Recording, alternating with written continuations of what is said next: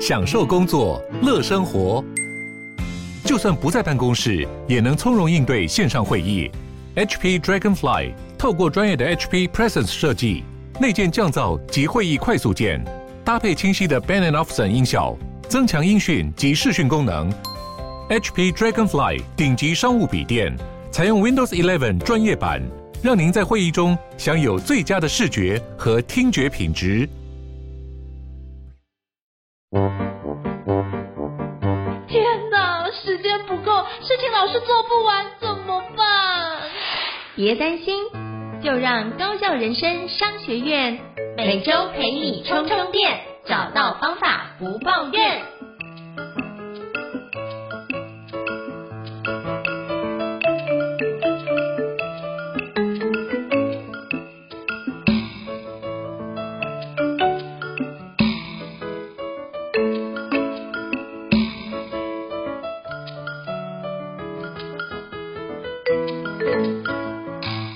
大家好，欢迎大家来到高效人生商学院。我是赵胤丞，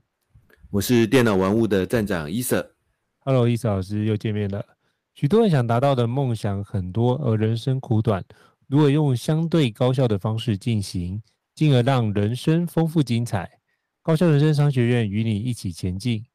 想请教伊瑟老师，我们今天想要聊什么样的主题呢？我们今天来聊一个或许很多朋友萦绕在心中，常常在思考、烦恼的一个问题。我也常常被很多学员问过这样的问题，那就是我们如何达到一个有效的工作跟生活时间的平衡，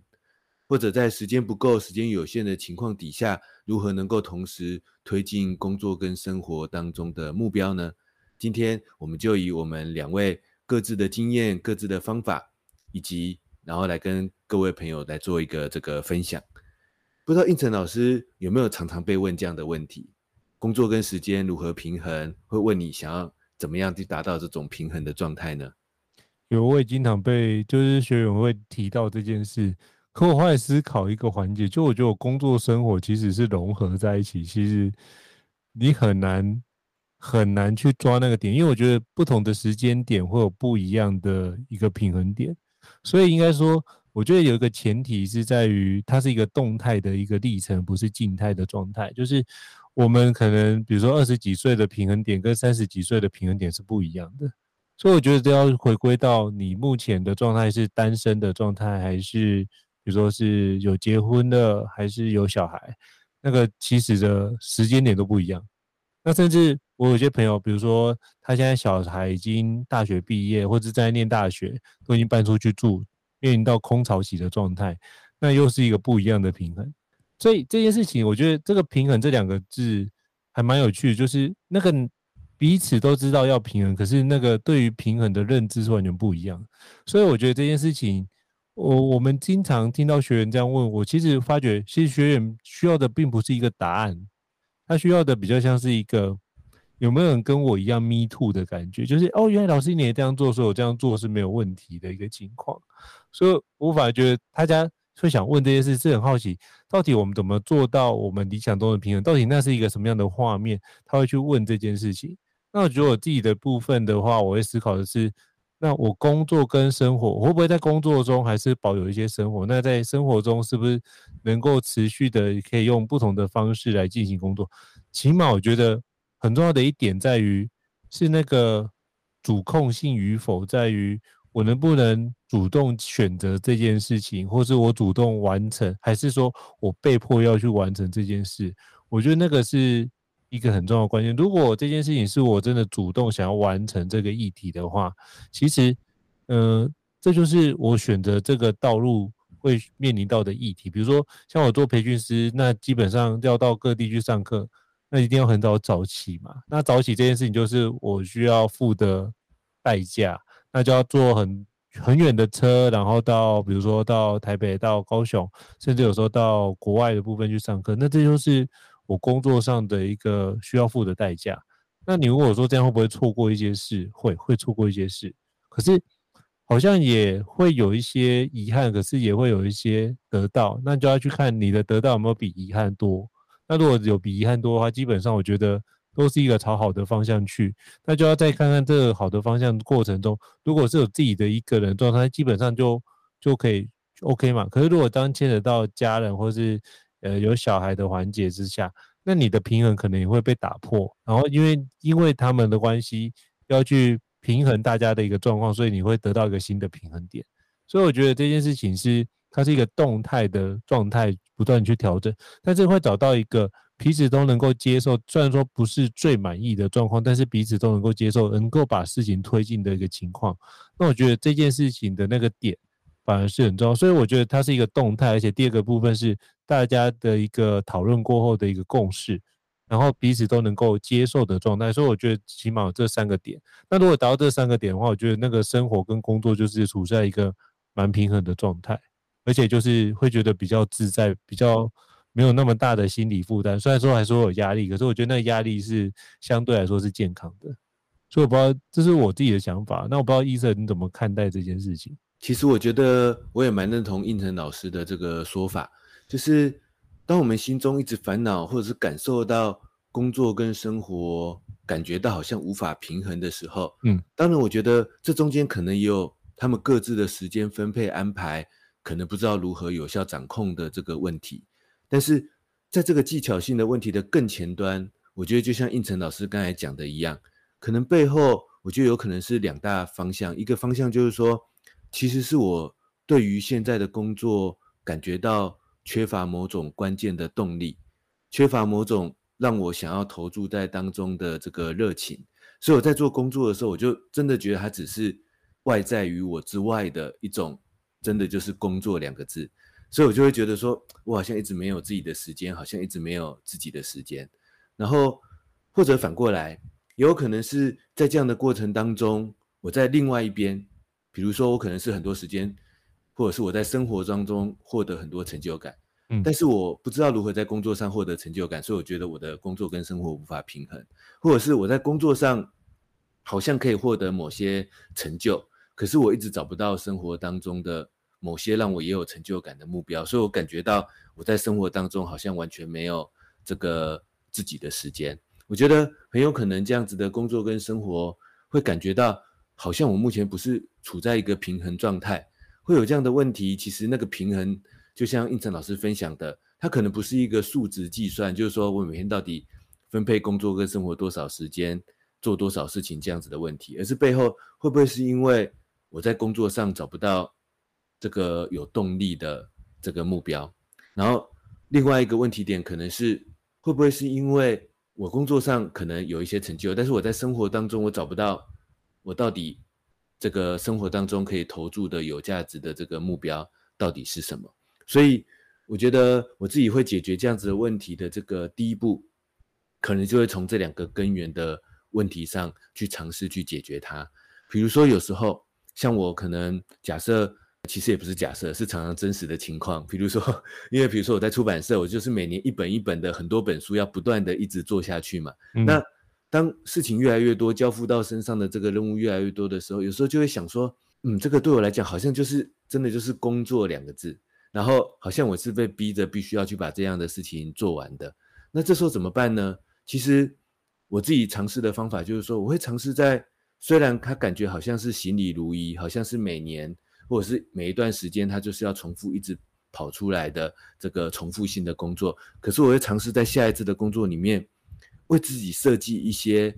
新的挑战，或者是在里面做一些这个有趣的新的尝试。我讲的不是很高层次的，说什么我们要设定一个什么很远大的目标，做出一个很厉害的产品。我想的还没有这么的这个伟大。我只是说我我下次要做这件事情的时候，我会想。我要不要在里面加一个，它可能风险也不会那么高，但是有趣的一个新尝试。比如说，我下次要做一本书的时候，我要不要来设计一个之前从来没有做过的特殊的小活动呢？比如说，之前帮作者做一些快闪读书会的活动，或者是下一次我在做这本书的时候，我要不要来做一个之前没有做过的新的附加产品呢？比如说，之前曾经做过的一些让线上让大家下载的这个练习的图表，看看它的效效果怎么样。就是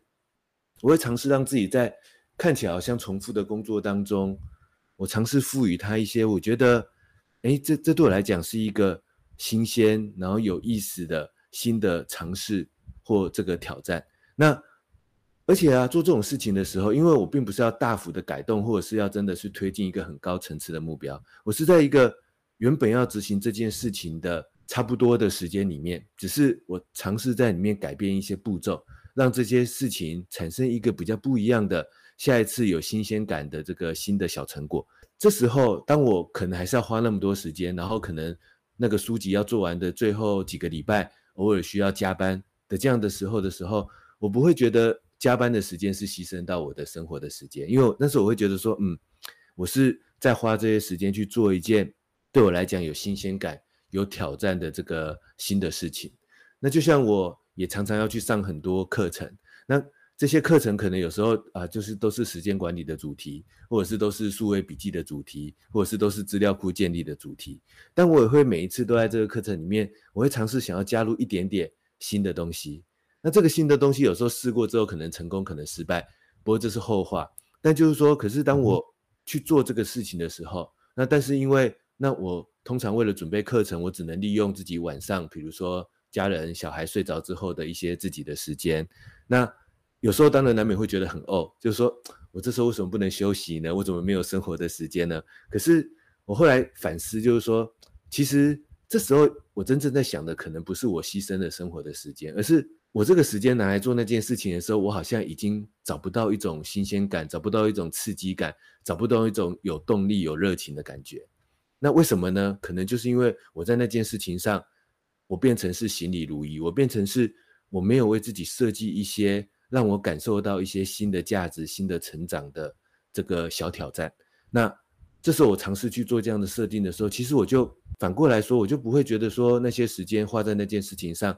是牺牲我的生活时间去工作，反而会觉得是我愿意把那个时间拿来做，可能是工作上需要做的这个事情。另外一个角度就是说，那有时候是这样子的，其实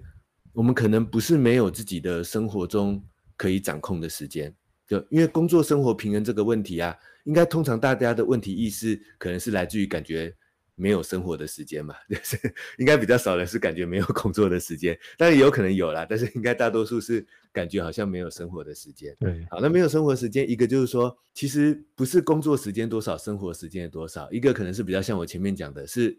工作上没有动力，工作上没有热情的感觉，那我会用前面一个方法解决。那另外一个，我觉得还有一种可能是，其实是有生活的时间的，当然生活时间可能也不会那么多，因为。我觉得对现代社会来说，真的是大多数人可能每天要上班干嘛？那个工作的时间别人帮你安排好，你自然到了那个时间就感觉有事情做，所以你比较觉得那个时间好像是用在一些有意义的事情上。可是反过来，我们自己的生活时间，比如说每天吃午餐、吃晚餐的时间，每天晚上下班就算要加班，但总还是有下班回到家里的时间，然后或者是周末的时间，这些时间呢，其实。不一定是完全没有，只是在这些时间里面找不到一件事情让我可以像工作上那样，好像有一些明确的产出，好像有一些明确的计划，好像有一些明确的要完成什么事情这样子的感觉。于是这时候就会感觉我的工作跟生活的时间好像是这个无法平衡的，就是因为我的生活时间好像不知不觉的就是流逝过去。那其实那个时间可能很多，可能。并没有那么少，可是因为它快速的流逝过去，我可能滑个手机什么就没有了，所以我就会感觉我好像是处在一个完全没有生活时间的状态，甚至有可能因为生活的时间没有一个明确要做什么事情的这个目标，于是导致我在生活的时间可能还是不知不觉想要打开工作的信箱，不知不觉想要打开即时通，然后不知不觉就拿来处理工作上的一些琐事了。那很有可能我们不并不需要这么做，但是可能反过来是因为我们也不知道自己生活中要干嘛。所以这样的时间就不知不觉要找一件事情做，然后就变成去处理工作上的一些琐事，那生活时间就更少了。所以如果要解决这种第二个角度的这样子的问题啊，我觉得我就会从生活中的一件小事，然后尝试把它专案化。就是我觉得也不是要大家去找什么很很高远、很高深的这种生活人生的目标，我觉得也并不一定要这样。为什么呢？因为第一个没有那么容易找到，第二个呢，这样子我觉得有点太唱高调了。然后，嗯、而且呢，也不一定有那个必要。我我要讲的，我要想要分享的，只是说，可能生活中一件很小很小的小事，比如说，我就是一个很喜欢玩游戏的人，就这么小的小事就好。但是呢，我可能平常玩游戏的方法是找一些手游，找一些有的没有的游戏，然后反正就是东换一个游戏，西换一个游戏，总之像是打发时间这样把它玩玩掉了，有可能是这样，那就会玩再多。花再多生活时间玩游戏，都不会觉得工作跟生活时间产生一个有效的平衡。那这时候啊，我自己反过来想，如果我是一个这样的人，我可能会反过来想，我可不可以把这个自己的小小兴趣，把它变成一个专案化、任务化？专案化、任务化的意思，可能是说，诶，比如说，假设我很想、很喜欢玩某种类型的游戏，好，我就决定我要把它变成一个专案。我好好把这这个类型的游戏的最经典的几种游戏，我要把它彻底的玩完，然后以这样的专案为目标，我就利用我的周末的时间，就一个一个这样子的任务去把它推进。那我觉得有可能只要只需要这样的小小的改变，我就会感觉到我生活中的时间好像是投注在一些我觉得很有趣，我也觉得很有价值的这个目标上面。甚至有可能我们在做这件事情的过程当中，我们会发现。诶，我真的对这种类型的游戏非常有兴趣诶。比如说，我真的对射击游戏慢慢在这样的过程中掌握了一些技巧，或者是我在这样的过程中真的很了解那种现在很流行的开放世界的 RPG 的这种游戏的各种大大小小的细节，我顺便就开始截图，开始整理这样的攻略，甚至开始直播，然后甚至后来我就变成一个专门介绍这种类型游戏的一个部落格，或者是专门分享这样类型游戏的游玩过程的这个直播主。或者是拍摄一些影片，那这样慢慢的从这样的逐步推进，我们就为自己生活中找到一种重心，找到一个我有去创造价值的一件事情。那这时候呢，其实就我们就不会去考虑到底工作跟生活时间的这个安排到底有没有平衡了，而是工作上有创造一些价值，生活中我也发现起码一件事情上。我看到我明确创造出来的价值是什么？它是在一个有专业、有目标的流程上去往前推进。我觉得这时候我们的心态就会觉得我的工作跟生活时间会是这个一个平衡的状态。那这是我的这个回馈跟这个分享。不知道胤丞老师有没有什么样的想法或补充？我觉得胤丞老师讲得非常的精辟哦。啊，我只是想要一件事，就是。你你刚刚的那个分享我很有感受，然后我就想到一个环节是在于，我觉得我们可以拉远一点的角度来看，因为我们可能都会陷入比如说工作的细节里面，然后可能会一个礼拜也会比较纠结。那我从去年开始，我就可以我就做一件事，就是我会定定我下个年度。的调性是什么？就是比如说下个年度我哪个部分的目标一定要去完成，我就以那个部分当做优先次序去做。那比如说就是要锻炼，好，就要让身体比较健康，好，那我就开始锻炼这件事，那就把这件事列进去，那就把那一那一年的调性做一个盘点跟跟调整。那在放进去之后，其他的环节就会跟。着这个东西去走，那就看看其他的环节有没有跟上我今年要排的一个调性。如果都是跟上的，那我就会去看看，哎，那这件事情是不是符合，或者是我将要出了一个新的机会，那我要不要去跟新的机会，还是我要不要跟旧的调性，要不要调整成新的调性？我就会把这件事情做的一个比较长时间的盘点。不然的话，你会发觉我可能每个礼拜都在跟待办清单奋斗，可是花了很多时间奋斗。就是待办清单要做完了，可是我的生活没什么改变。那很多时候是我在战术上非常努力，可是我在战略上反而就很怠惰。所以我觉得这件事情要同步的去展开，那要定期去看看这件事情。我现在觉得是平衡，可是我三五三五年后，甚至十年后。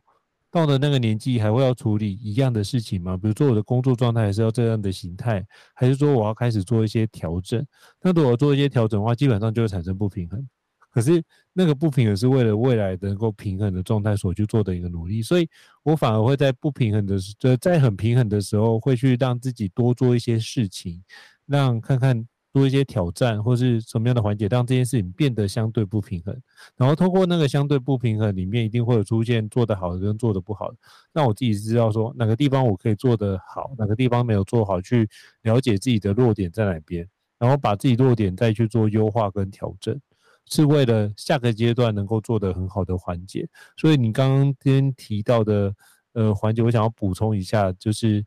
呃动态的状态就是从平衡，然后过渡到不平衡，然后再过渡到平衡的环节。那我发觉这是一个循环的结构，所以就会用您的刚刚的内容再去 echo 到这一点，这样子。哎，不知道易思老师有什么想法？我觉得应成老师的这一段回馈，我也是非常的这个认同的。我觉得就是工作跟生活时间的平衡，背后要思考的是，我们在工作跟生活当中到底。我有没有一些明确的目标？有没有一些我明确想要去创造的价值？那我如何去分配我的时间去完成这样子的价值？在这个过程当中去持续的修正，因为有可能是工，有时候工作上的目标是我想要追求的目前最优先的价值，但有时候我也想要同时补上某些生活中的价值，甚至有很多时候生活中的价值对我来讲是第一优先的。我们在我们去去思考背后。这些不断在动态变动的工作跟生活中，它的目标的这个价值，这两者之间的目标的价值都往前推进，其实我们就会感觉到，我们生活跟工作都处在一个明确的分配时间去创造价值的这个道路上。那这时候其实就会有那一个平衡的这个感觉。这边我想要补充的就是说，我其实也常常分享，我们大多数时候啊，工作上的事情。比较不会感觉到这个平不平衡，只会觉得我总是花很多时间在上面。那为什么问题点比较不会出现在上面呢？其实就是因为工作上的事情，往往我自己就算没有什么规划，没有什么计划，反正有别人帮我计划嘛。所以无论如何，我都会觉得那个时间我一定有花在某些事情上面。但是反过来，就是因为就是生活当中没有人帮我们做任何的这个计划，这是我们完全必须自己去计划的，所以。很多时候，我们其实就是因为在生活中可能太过于发散，太过于缺乏一个专案跟目标化的思维，所以生活中的时间，它其实有这样子的时间，但是流逝过去，我明确的没有办法明确的感受出我在里面到底做了什么事情，完成什么有价值的东西，于是这时候就会有一种天平上一种不平衡的感觉出现，所以可能很多时候我们需要回头去想，我们在生活当中。到底呢，有没有为生活上的这样的事情去主动设定一些我想要达成的价值？然后呢，我为了达成这个价值，我必须采取一些行动，然后让它逐步的去完成它。那这时候呢，慢慢的我就会感觉到我拥有生活的时间，生活的时间也拥有，也有给他一些足够的这个利用。那这也可以反过来呼应到这一个工作上面，工作上其实就只是一些。杂事、琐事跟甚至重重复的这个任务，但是如果我可以主动为他设定一些我想要挑战、让他有新鲜感的、我想要创造的新的价值，我也会觉得每一次的工作我都有一点点成长，每一次工作我都有一点点新的这个收获。那这时候工作上的时间，我也会呈现出一种这个我有满足、我有创造的这种感觉。那我很喜欢用一个这样的形容方式，就是这样子的思考啊。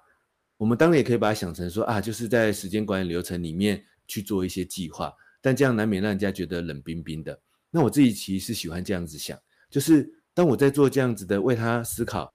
我可不可以加入一些新的方法、新的东西，让他创造一些新的价值？这样的过程，它背后的目的其实帮我在我的人生当中不断的去写出一些新的故事。因为如果我只是行礼如仪，如果我只是重复之前的做法，重复做一样的事情，工作上，那或者是生活当中，我只是一直在重复很多日常的琐事、日常的流程，那就好像我的故事一直停停滞在第一章节，永远写不出新的故事一样。所以，即使我只是玩游戏，我也不要一直重复的玩，我为它创造一些新的目标，创造一些我之前没有创造过的新的价值，然后试试看在生活当中的时间去实践它，这样生活当中就有一些很明确的新的故事出现了。我会体验到一些我以前没有体验到的东西。工作上，即使都是一些重复的任务，我为他设计一些新的价值，为他设计一些新的这个挑战。那他无论成功或失败，他就会有一些新的故事出现了。嗯，这时候我们就会因为有这些故事，我们就会感受到我在工作上的时间的利用，我在生活中的时间的利用，中的这种满足感跟成就感。那这时候，我觉得我们其实就会感受到，我掌控了工作时间，我也掌控了生活时间。那这时候其实就是一种工作跟生活时间平衡的这种感觉。那不过这边我想要做一个延伸的补充，就是，可是这时候我们可能会遇到下一个层次的问题。好，现在我有工作上我有一些新目标，我有一些新挑战想要去做了，嗯、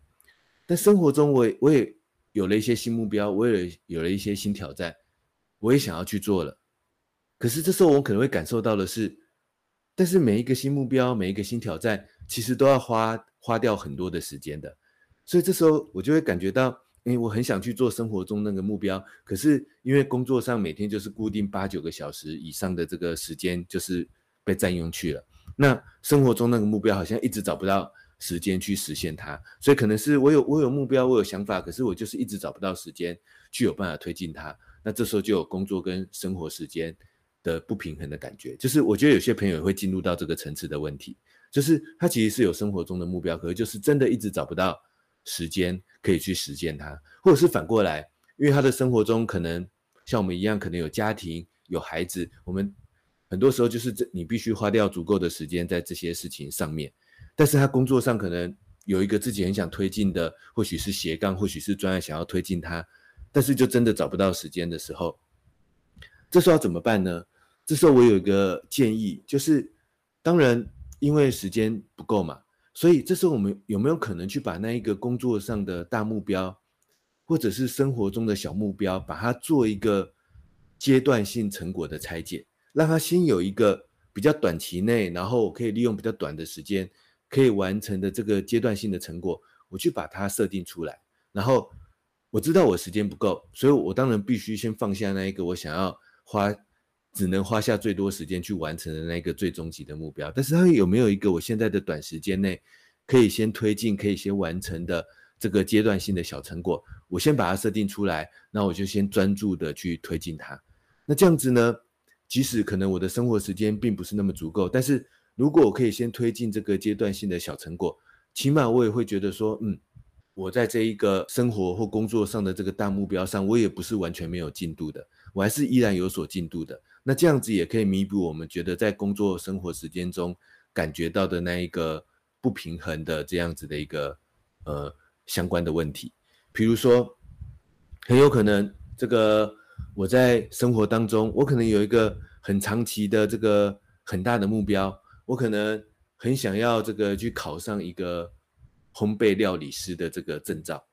可是呢，啊，这其实有点像是工作的目标了，有点像是人生斜杠的目标啊。但是我们先假设是我自己人生中兴趣的目标好了。对。然后，可是这时候我的工作时间要花掉我很多的时间，嗯、然后，但是我回到家里，我可能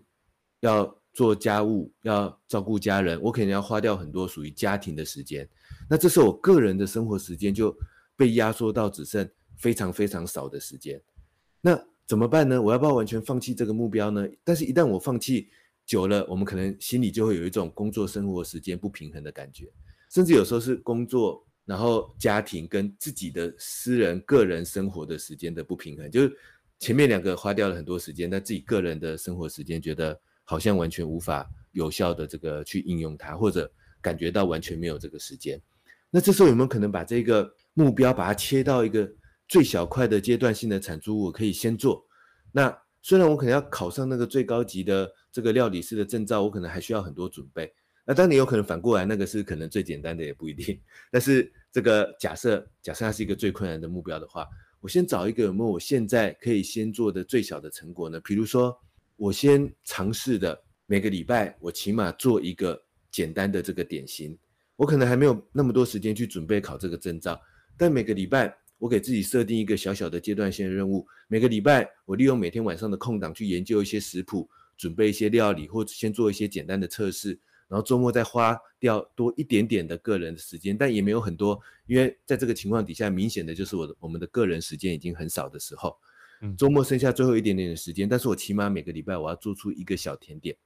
然后把它分享在 IG 上，就是我的第一个阶段性成果，我先开一个 IG 的账号。我每个礼拜起码分享一个我这个礼拜实验做出来的这个小甜点，然后拿来跟大家分享。就是我有一个我会去累积价值，然后我有目的的，然后先会推进我的这个长期专案的一个我当下最容易做到的小成果，我先专注的来执行它。那这时候，因为它相对起来就不用再花掉原本我想要考上那个最高级的料理师证照的那那么多的时间去做研究、去做练习，但是我也没有完全去放弃这个目标，我就每天花。因为我知道我只剩下更少的时间，我在这个更少时间里面，我可以做到什么程度呢？我每天就去推进那一个小小的程度，然后每个礼拜让自己有一个小小的产出，然后这样子呢，让自己保持在我还是依然走在这个目标的这个道路上面。那我觉得这时候心中那一个觉得我在某一种领域的时间不平衡的那个感觉，我觉得就会降低很多。因为很多朋友很多时候可能是我有很多。工作、家庭、个人生活、个人斜杠，很多不同领域的目标都想要推进，但是感觉到时间无法平衡的分配。那这是我提供给大家一个这样的思考的方式。那不知道胤丞老师有没有什么样的回馈跟想法？我觉得伊老师真的是把那个精髓讲得非常非常透彻。我刚在那边做个记录，我想说，其实。到最后，其实我们在意的是那个掌控性，就是对于代办清单，不管是生活与工作那掌控性。如果我们觉得这件事能够掌握的话，我们心里面就会觉得这件事情是游刃有余的状态，我们会呈现一个比较稳定。那其实就不会压力过大。那很多时候就是临时，虽然说有一些突发事件发生，可是我觉得我们内心都会知道说，这个状态是会恢复的，这个部分是可以被克服的。所以这只是一个波动。那接下来一段时间之后，它就会让我们又恢复到一个相对平衡的状态。所以我觉得这平衡状态比较像是那个心境，或者是我们之前有看过，就是压力太高或是压力太小，其实都没什么产值。压力在一个适中的范围，产值比较大。所以我觉得那个平衡比较像是一个在一个有适中压力状态的一个心流的部分，就是你可以让自己进入一个对于。代办清单的掌控性，你可以很清楚的知道，哎，这个东西是在我们的控制范围之内。那也会因为这个，我们也可以透过这个控制方法去尝试一些新的东西，你就可以拓展我们自己的舒适圈这个环节。所以我觉得这个部分是透过达到这样的一个控制感，我们就知道说，哦，我们工作生活会达到一个平衡感。所以我这是从刚刚伊慈老师的回馈里面，我延伸想到的一个相关的内容。不知道伊慈老师有什么想法？我觉得胤丞刚才这一段的回馈啊，引发了我想到自己一个很真实的好几年前人生中发生过的一个例子，嗯、来跟大家这个分享，解剖一下我自己。就是我记得好几年前，那时候我小孩还很小，但是啊，有一段时间，因为那时候课程也很多，然后就忽然觉得，因为常常周末要去上课，甚至有时候晚上也要去这个上课，然后就忽然觉得说，嗯，好像小孩跟妈妈很熟，但是跟爸爸。不太熟，就是因为可能比如说周末去上课，那当然就是太太、老婆陪着这个孩子嘛，那就觉得嗯，好像我没有很多时间去陪伴孩子。那有，我就有时候是这样子的，就是这种时间不平衡的感觉，其实来自于我们看到了某种问题，或者别人跟我们提出了某种问题，比如说家人跟我们有了某种，诶，你怎么没有时间分配给我们的这个抱怨。或者是我人生当中，像我刚才前面一个例子讲的，人生当中某个目标一直找不到时间去实现它，那这时候就有那种工作、生活，或者是总之各种领域的时间不平衡的这个感觉。那我记得，我就想起我那时候的一个解决办法。当然，因为很多课程已经安排下去了，我也不可能马上就说，哎，这些课程全部推掉或者是什么。嗯。但我会想，更长远来说，我必须在这中间做一些调配，比如说周末一定要起码。留下一个时间，然后或者是这个每两三个周末一定要有一个完整的周末，他必须是带家人一起去做一个小旅行，或者是做一个这个跨日的这个出游等等的。但是短期内，我在想，那我现在利用我仅有的目前的时间，我到底来推进什么样的结果呢？因为有时候我觉得，就是当时间不平衡的时候，我们可以去想的是，那如果我就是只剩下某些时间的时候，我如何让这些时间的对这个领域的价值最大化呢？那那时候我思考的就是说，但是我每天会有一个时间，一定可以这个陪伴我的孩子，就是早上要带着他去幼儿园之前的那段时间，我们要出门上班之前那段时间。那这时候我们彼此都是在家里的，然后接下来我会带他们去上学，带老婆去上班。那这段时间一定是可以陪伴家人的。所以那时候我就只给自己设定了一个很明确的这个任务。我说，我每一天早上一定要陪小孩读一本绘本，或者是读一本故事书。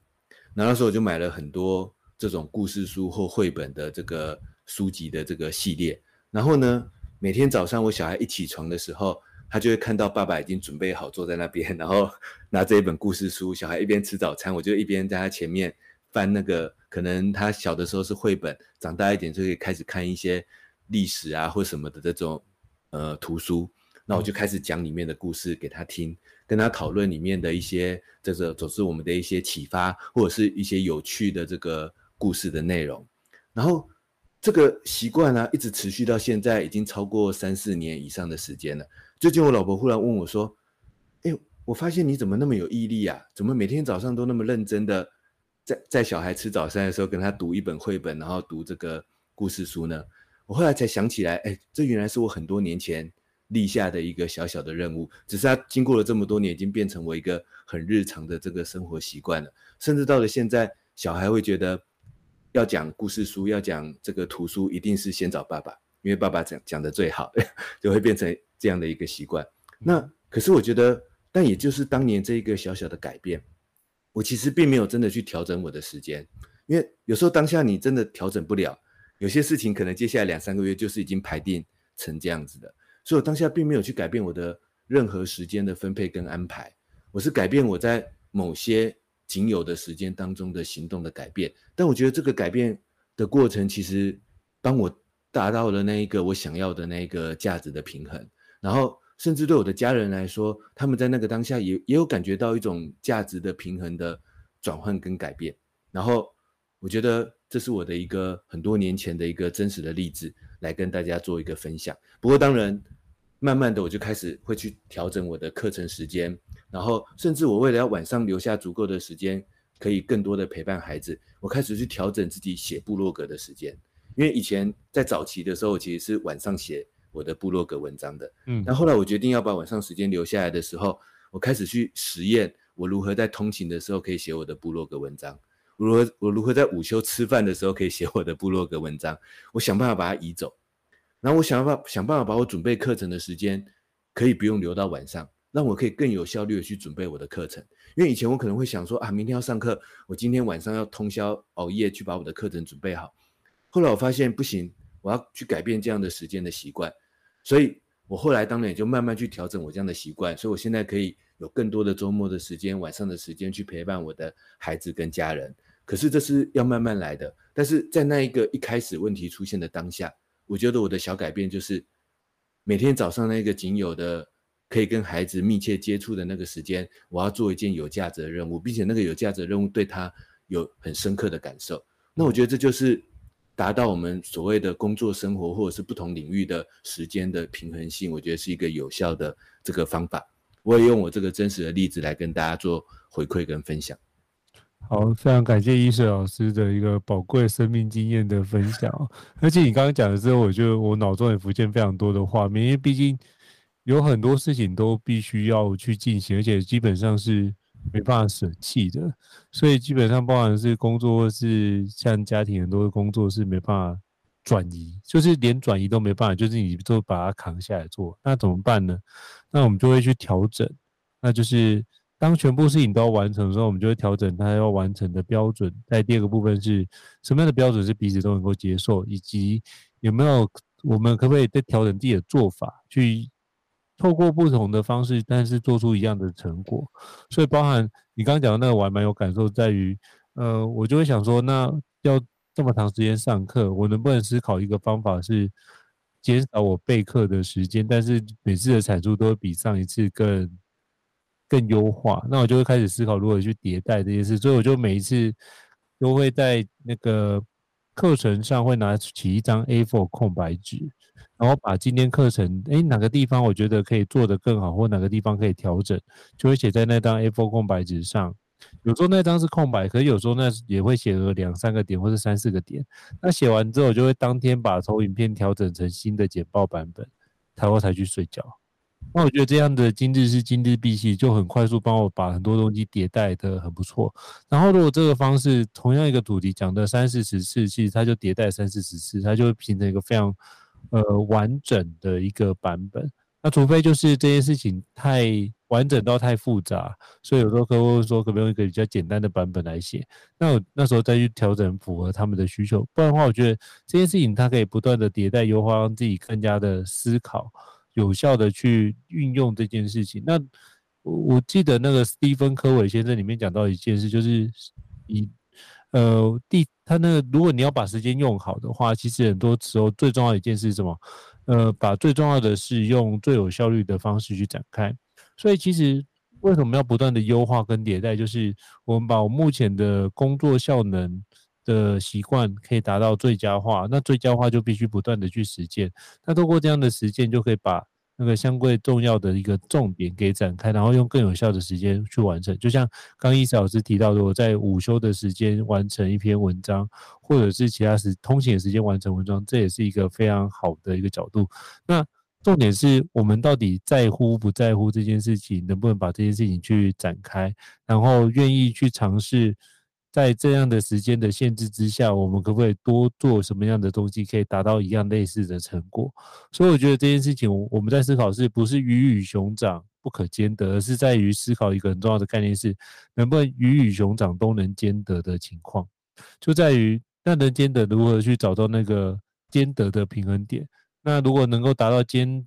兼得的平衡点，其实就是也都达到工作与生活的平衡点。所以这是我想要。Echo 伊斯老师的内容这样子，那我想做最后的简单的三点的总结，因为大家知道我最喜欢来整理重点，然后来作为这个单元我们今天的这个分享的一个小小的结论，就是刚才应成老师跟我的这个讨论呢，我觉得我自己整理出三大重点。第一大重点就是，当我觉得工作跟生活不平衡的时候，我们第一个可以想的是。我有没有为工作设定一个有价值感的小目标或小挑战呢？我有没有为我的生活设计一个有价值感的小目标跟小挑战呢？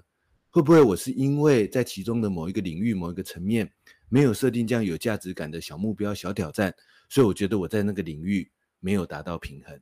然后第二个就是有时候可能工作的时间真的不够，生活的时间真的不够，但是双方都会要求我。给他们足够的时间，然后这时候如果在生活的时间不够，那我就想办法设计现阶段我可以在生活上的这个问题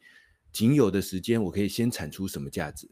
或者工作上原本需要投入更多时间，但真的没有那么多时间了，那现阶段我可以在仅有的时间里面先产出一个什么最有效的价值，我去思考这个问题，那这时候。某个程度，当那个仅有的价值被产生出来的时候，我觉得那个平不平衡的感觉也就会消失很多了。然后第三个重点，最后一个层次就是，所以为了让工作、生活，甚至更多不同的领域，我都有时间去，甚至同时的推进。那我跟应成老师刚才都有分享到，我们都会回头不断的最佳化我们各自的在各种不同事情上的产出的流程，让这个流程变得更有效率。让这个流程可以占用更少的时间，让这个流程可以更快速、更有效地去解决问题。那这样子，或许我就真的不用熬夜去把工作上的事情完成。